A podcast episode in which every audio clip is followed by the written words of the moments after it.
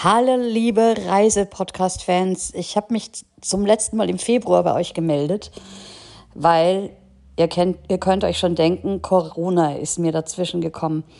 Herzlich willkommen zur neuen Folge, zur in der Mitte Corona-Folge oder so ähnlich.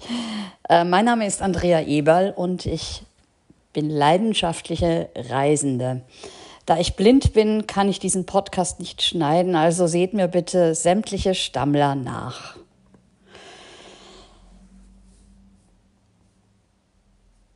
Wie gesagt, durch Corona habe ich mich längere Zeit äh, dem Podcast enthalten. Denn was hätte man denn in der Zeit schon machen können? Außer herumjammern, warum man nicht reisen kann. Und das wollte ich dann auch nicht. Und äh, ja, im letzten Podcast ging es um Reiseassistenz und um das zu verwirklichen. Da bin ich jetzt aber noch nicht weiter, weil eben Corona dazwischen gekommen ist. Diesmal wende ich mich mit einer Bitte an euch, nämlich der Bitte um Unterstützung. Es geht darum, dass in Deutschland Blindenführhunde und Assistenzhunde erlaubt und willkommen sind normalerweise. Aber dass das halt nicht immer so ist. Und ich hatte mich eigentlich damit arrangiert, dass ich diesen Sommer in Deutschland bleiben muss und habe mich an eine Firma gewandt, die für den Caster See in Nordrhein-Westfalen im Rheinkreis Neuss zuständig ist.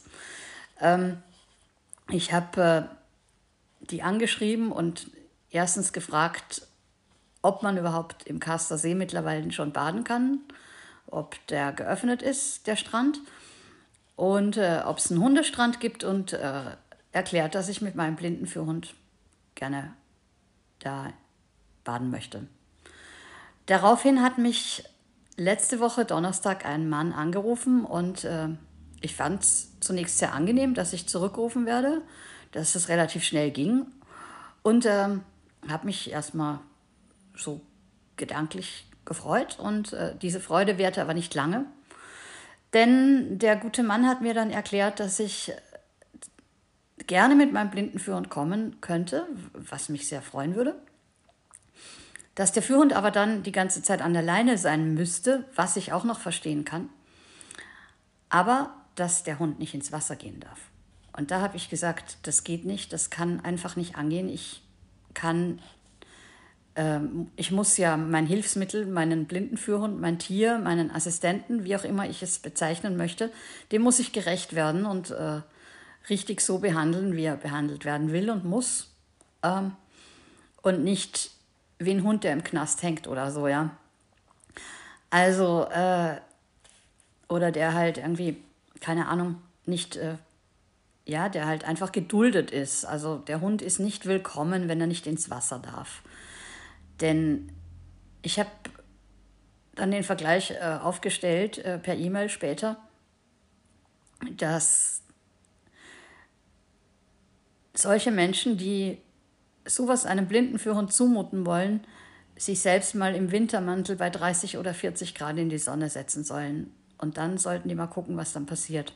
Das werden die nicht lange aushalten und das Ding ist halt, sie können ihren Wintermantel ausziehen. Die Hunde können es halt nicht. Und die Hunde sind aber Assistenzhunde und Blindenführhunde. Also alles Assistenzhunde. Hunde, die halt Menschen begleiten, äh, die eine Behinderung haben. Die im Rollstuhl sitzen, die blind sind, die Autisten sind, whatever. Es sind Assistenzhunde und keine Tiere, die irgendwie gequält werden müssen, indem sie nicht schwimmen dürfen oder nicht ins Wasser dürfen. Annie ist, sind meine Augen. Und jeder sehende Mensch nimmt auch seine Augen mit ins Wasser. Und äh, ich habe dann sehr lange mit dem Mann gesprochen, der mir dann auch noch äh, eröffnet hat, dass blinde Menschen äh, nicht ohne Begleitung schwimmen gehen dürfen oder nicht ohne Begleitung da überhaupt an diesen Strand dürfen, worauf ich äh, doch etwas lachen musste, weil ich diejenige bin, die seit Jahrzehnten alleine in Griechenland campt oder generell überall alleine hinfährt. Und dann will mir einer erklären, dass ich ähm, mit meinem Blindenführhund nicht alleine an den Strand darf. Den Zahn habe ich ihm also relativ schnell gezogen und habe ihm halt auch erklärt, dass der Blindenführhund mein Assistent ist und mir quasi den, die Begleitperson ersetzt. Das hat er auch verstanden. Ähm, insofern verstehe ich aber jetzt nicht, warum ich dann folgende E-Mail erhalten habe. Und zwar, sehr geehrte Frau Eberl, bezugnehmend auf unser geführtes Telefonat bestätigen wir Ihnen nochmals, dass wir Ihrem Blindenführhund den Zugang zum Strandbad gerne ermöglichen. Ein gemeinsames Baden mit Ihrem Hund ist jedoch aus Rücksichtnahme den anderen Badegästen gegenüber, insbesondere Kindern und Kleinkindern, zu, zu unserem Bedauern nicht möglich.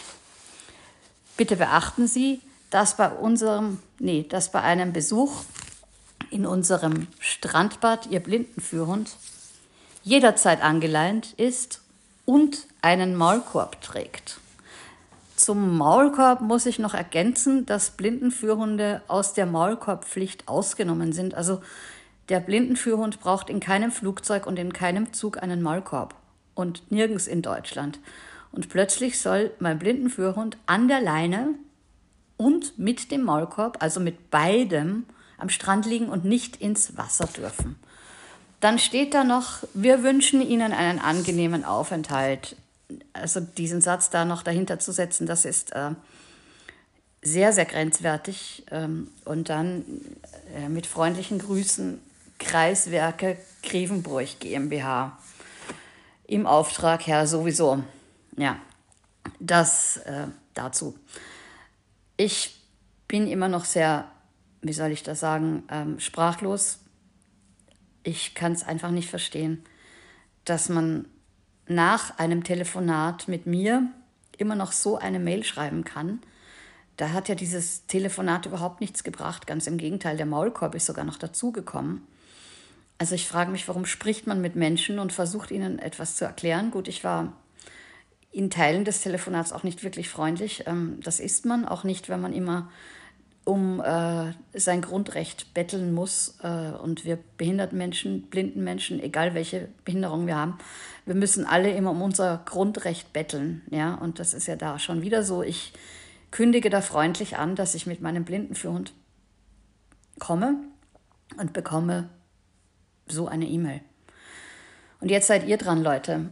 Wenn ihr euch die Zeit nehmen könntet, dieser Firma eine E-Mail zu schreiben, falls ihr euch genauso darüber empört, was da passiert. Es passiert ja nicht nur mir, es geht ja dann uns alle an, alle Führhundhalter, alle Assistenzhundhalter. Dann schreibt bitte an folgende Adresse info at kw-gv.de. Also info at Konrad Wilhelm gustavviktor.de.